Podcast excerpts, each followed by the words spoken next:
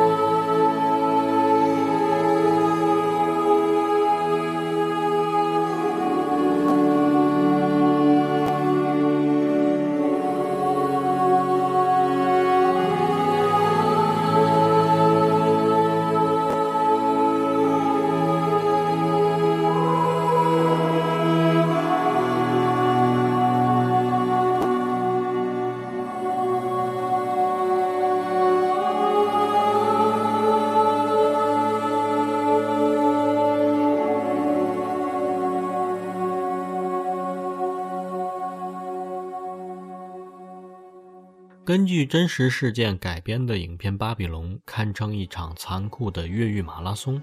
它是根据法国人亨利·查理叶的半自传小说改编的。上世纪三十年代，亨利·查理叶遭人诬陷，被判处无期徒刑，随后被流放到位于法属圭亚那的恶魔岛监狱。经历多次失败，亨利终于成功越狱。他从法属圭亚那一路逃到了哥伦比亚，几乎横跨了南美洲。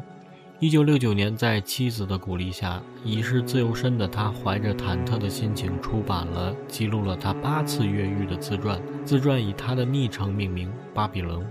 巴比龙法语意思为蝴蝶。亨利胸前的蝴蝶纹身陪伴了他一生。他说：“纹蝴蝶是因为他喜欢自由。”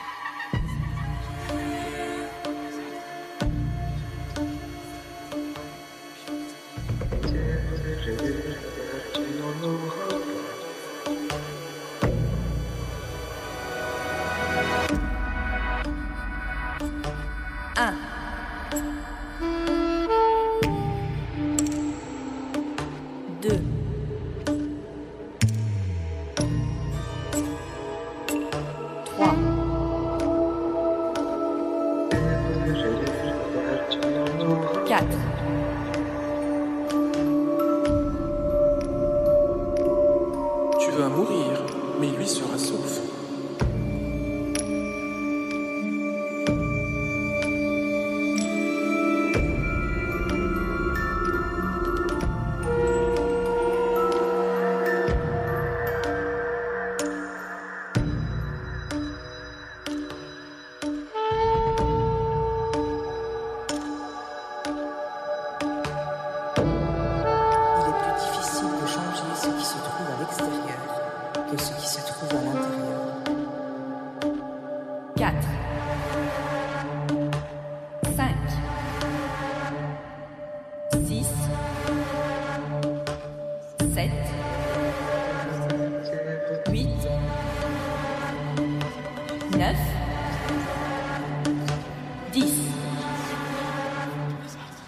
Il sait que tu vas mourir.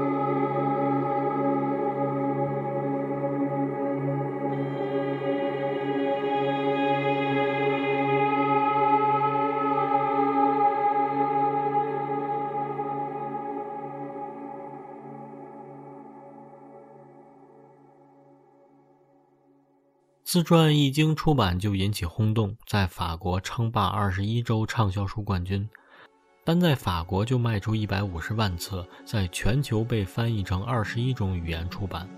许多人评价这是人类历史上最伟大的越狱故事。然而，很快一些记者对故事的真实性提出质疑：从恶魔岛活着越狱，这不可能。亨利的书由自传被改为半自传小说。接着，好莱坞以五十万美元买下电影拍摄版权。一九七二年，第一版电影问世。一九七三年七月，亨利因喉癌去世，他没能看到这部影片。在弥留之际，他还发誓：“我的故事是真的。”后来，人们把这部电影称为最伟大的越狱电影之一。它比《肖申克的救赎》早了二十二年。二零一八年，电影被翻拍，这部影片就是本片《巴比龙》。主演查理·汉纳姆为角色付出的努力还是看得出来的。从浑身肌肉到瘦骨如柴，从英俊潇洒到老态龙钟，巴比龙在各个时期的不同形象都被他准确地表现了出来。拉米·马雷克饰演的德加是巴比龙在监狱找到的第一个朋友兼队友。他曾是一名百万富翁，因为伪造国防债券入狱。他是逃狱的财政来源，是因为他带了钱进监狱。而巴比龙作为他的保镖，承诺保护他不被别人欺负，并且带着他逃离监狱。两个人在监狱经受了一次次考验，最终结下了深厚的友谊。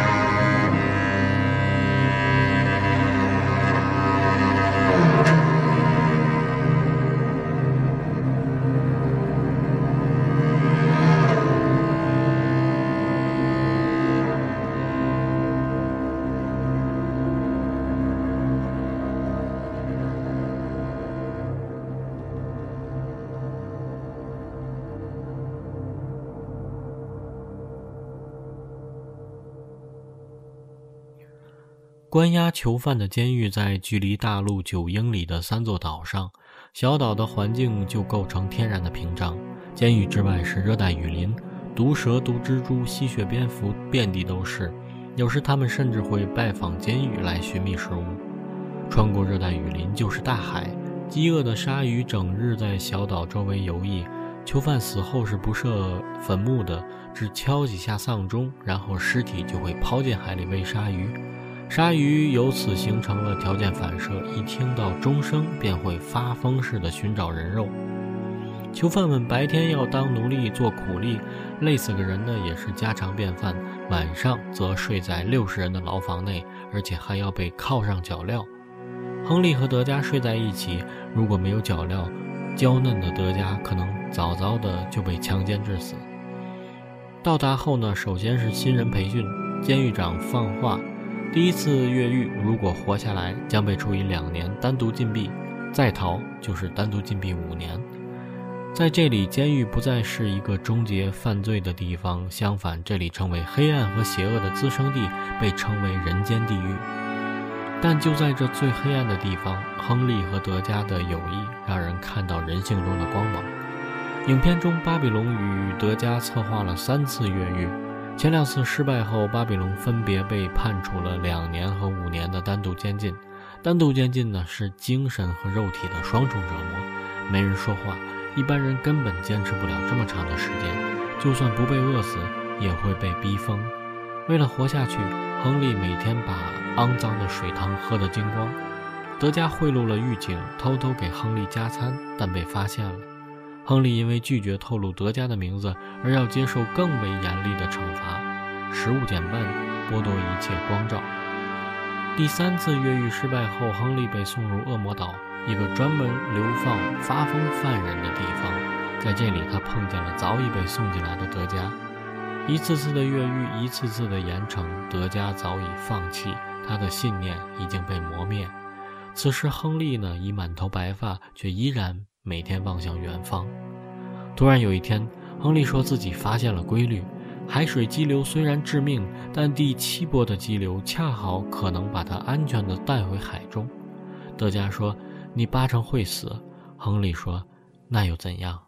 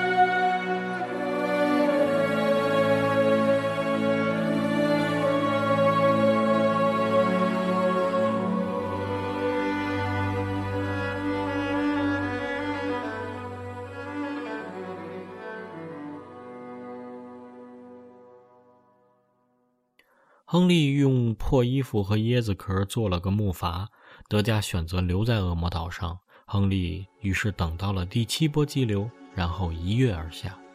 他没有储备多少食物，也没有周密的计划，几乎是为了越狱而越狱。然而他却凭借惊人的生命力，就这样漂流在大陆上，重获了自由。历经三十六小时，亨利摸到了陆地圭亚那。他在圭亚那被囚禁一年后释放，成为合法公民。一九四五年，他定居委内瑞拉。并和丽塔结婚，在首都，他们开了一家叫做 Ground Cave 的餐厅。一九四七年，三个岛屿上的监狱被永久关闭了，许多被拯救的囚犯都住进了精神病院。他们精神恍惚，很少说话，有的时候常独自突然流泪。医生说那是个可怕的地方，被关过的人即使肉体出来，灵魂也被永远地关在那里。一九六九年，亨利·查理叶重回圭亚那监狱，在一间满是指甲抓痕的房间内，还能清晰地看到地上他刻下的名字——巴比龙。一九七零年，亨利的谋杀指控获得特赦。就像《肖申克救赎》的台词一样，有些鸟儿是注定不会被关在笼子里，它们的每一片羽毛都闪耀着自由的光辉。比起精心设计的《肖申克救赎》。巴比龙来得更简单，也更纯粹。这种简单却也直指人心。牢狱之灾就如同残酷的命运，普通人可能遭受打击就一蹶不振，而对于真正的勇士，凡是杀不死他们的，只会让他们更加强大。好，节目最后呢，再来听一首原声配乐。感谢收听，我是如恋，下期再见。